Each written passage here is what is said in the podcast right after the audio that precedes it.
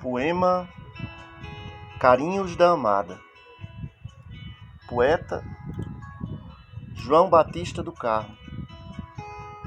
Declamante Carlos Holanda Oliveira. As estrelas cantam silente a melodia do inebriante desejo, deixando o encanto como presente, a clamar pelo seu beijo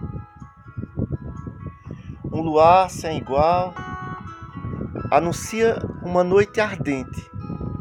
As horas, com silêncio sepulcral, tornam maior a distância entre a gente. Um suspiro toma a garganta, atrevido, foge da boca. A saudade se agiganta levando o pensamento à viagem louca.